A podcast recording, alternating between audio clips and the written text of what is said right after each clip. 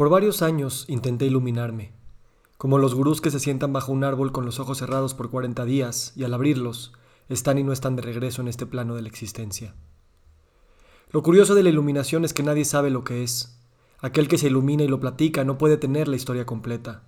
Primero, porque cada iluminación es diferente. Y segundo, porque si es así, ¿quién puede darte el título de iluminado más que tú mismo? Todas las religiones y no religiones tienen su propia versión de la iluminación. Estoy seguro que alguna fue verdad para uno que otro, pero me imagino que la iluminación no puede tener un método único, un set de instrucciones que puedes leer en un libro antiguo, o para nosotros los millennials, en un tutorial de 10 minutos de YouTube.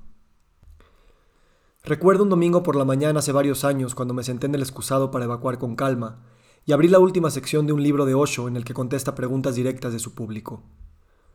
¿Cuál es el sentido de la vida? preguntó alguien. Ahora sí, por fin, un domingo por la mañana, en medio de mi meditación matutina en el excusado, se me iba a revelar la verdad. Respiré profundamente y leí. La vida no tiene sentido, y si lo tiene, nadie puede saberlo. ¡Bum! El movimiento intestinal se detuvo. ¿Será esa la iluminación? A diez años de distancia, con todo lo que viví y estudié como persona privilegiada, aún tiene mucho sentido. La iluminación es tal vez la profunda realización de que no sé, nadie sabe, y nadie nunca podrá llegar a saber. ¿Qué hacen aquí las plantas y los animales y las personas y los gobiernos extranjeros? ¿Qué hacen aquí las mitocondrias y la física y los abuelitos? ¿Qué hacen aquí los avatares de las religiones y los mesías y los rabinos que dicen tener un teléfono rojo que los comunica con Dios? ¿Qué hace aquí la Estación Espacial Internacional buscando vida extraterrestre y a Claudia Sheinbaum aspirando a la presidencia?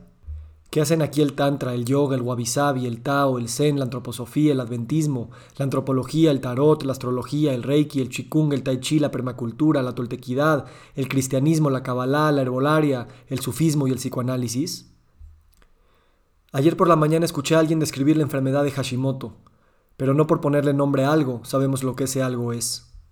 ¿Qué hubiera pasado si Jesús hubiera tenido Instagram, o Mahoma, o Moisés, o mi abuelito Elí? Sus historias son historias de historias. Pasaron por la oralidad, la escritura y la reescritura para seguir reempaquetando y dominando al mundo. Hoy los tendríamos con Marta de baile, llenarían el Auditorio Nacional y luego el Foro Sol. Estarían junto a Telmex, Corona y McDonald's. Carlos Slim tendría acceso al backstage y se los llevaría a cenar después al Suntory. ¿Cómo se ve la iluminación en tiempos de Facebook?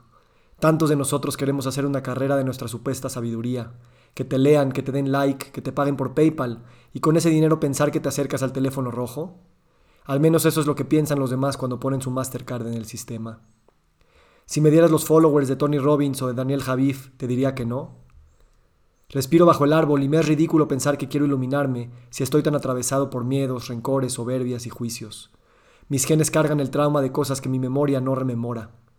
Medito bajo el árbol porque eso es lo que dice el tutorial pero no soy más que inercia, como todo a mi alrededor.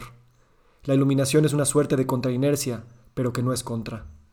Pero eso sí, yo soy mejor que tú porque medito, o porque ayudo a los pobres, o siembro árboles, o veo a Saskia Niño de Rivera humanizar a los criminales en una serie de TV. Los que decimos, la sociedad está dormida y tiene que despertar, asumimos que nosotros ya despertamos, pero no.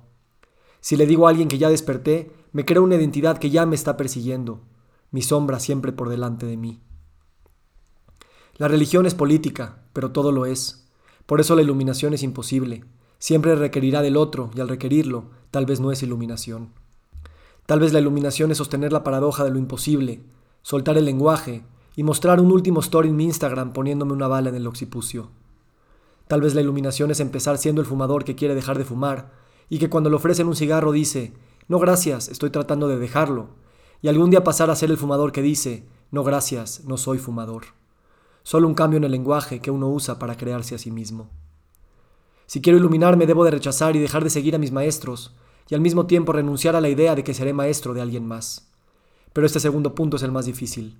¿Cómo aguantarse las ganas, las chichis que se te ofrecen, los escenarios que te ponen, o al menos la atención de tus amigos mientras esperamos el ribeye del tepanyaki?